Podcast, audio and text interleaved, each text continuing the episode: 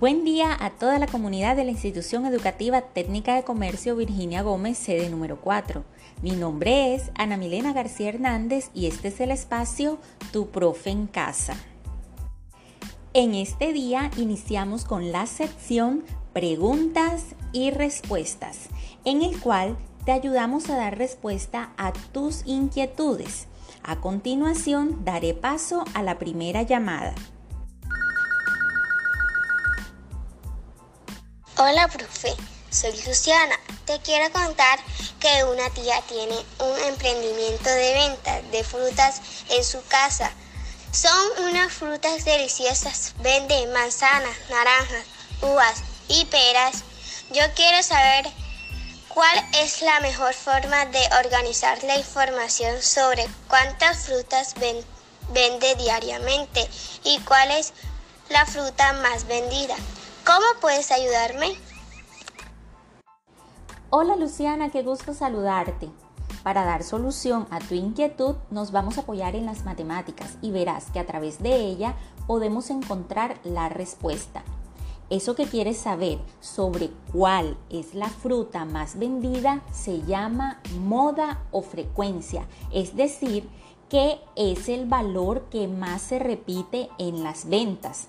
En este caso, este valor sería la cantidad de una de las cuatro clases de fruta más vendida o más solicitada por los compradores.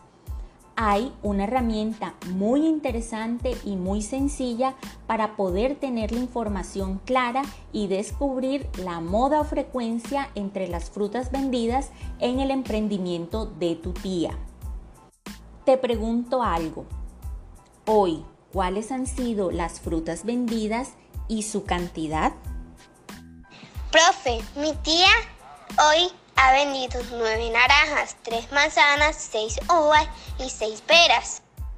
Muy bien, como te había dicho anteriormente, hay una herramienta para organizar toda esa información que me estás dando y es una tabla de frecuencia. Para este caso podemos hacer dos columnas con sus filas, teniendo en cuenta que una columna es una hilera o línea vertical y las filas son líneas horizontales. En la columna izquierda colocaremos el tipo de fruta vendida, una en cada fila de la columna, en este caso manzanas, peras, naranjas y uvas. En la columna derecha vamos a colocar el número de veces que se vendieron. Ya tú me diste esa información, ahora simplemente hay que organizarla y registrarla en la tabla de frecuencia. Profe, ¿hay otra manera de presentar y organizar esta información de las frutas vendidas y sus cantidades? Sí, por supuesto que sí podemos utilizar otra herramienta y son las gráficas de barras. Tengamos en cuenta que las gráficas de barras tienen una línea vertical y una horizontal.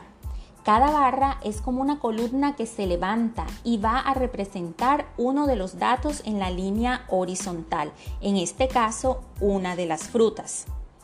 Y la altura de las barras va a representar la frecuencia. De manera vertical y según este caso, colocamos los números, por ejemplo, del 0 al 10 y luego vamos a levantar cada una de las barras desde la parte horizontal de la gráfica hasta que llegue al número indicado en la línea vertical. Por ejemplo, según lo que me dijiste, hasta dónde se deben levantar las barras que representan las cuatro frutas vendidas.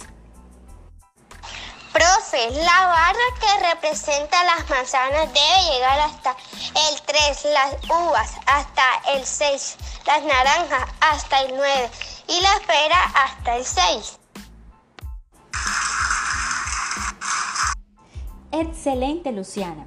Hemos aprendido hasta el momento cómo podemos organizar la información en una tabla de frecuencia y cómo la frecuencia o moda es el número de veces que más se repite una información entre un grupo de datos.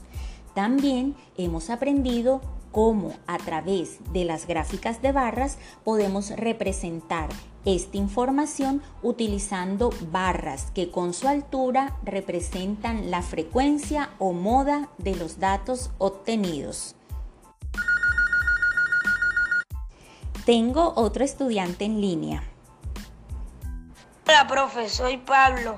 Hoy fui al médico y me llamó la atención que cuando entré hizo el dibujo de un círculo en una tabla que tenía en un mural y, y me dijo, contigo he completado la atención a 10 pacientes, pero profe, solo dibujó uno. ¿Por qué representó 10 pacientes en un, en un solo dibujo? Hola Pablo, muchas gracias por tu pregunta. Lo que hizo la doctora fue representar la cantidad de pacientes atendidos con un pictograma. Un pictograma puede ser un símbolo o diferentes dibujos de acuerdo con lo que se quiera representar.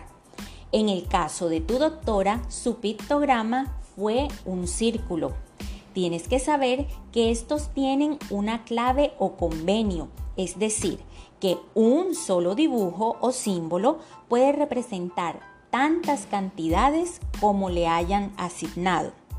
En este caso, según lo que me cuentas, la doctora con un círculo representa a 10 y como tú fuiste el paciente número 10, la doctora solo hizo un solo círculo. Imagínate, Pablo, si la doctora atiende a 50 pacientes en un día, tendría que hacer 50 círculos. Se demoraría muchísimo. Pero según lo que hemos hablado, si la doctora atiende a esos 50 pacientes en un día, ¿cuántos círculos o pictogramas debe dibujar en su tabla?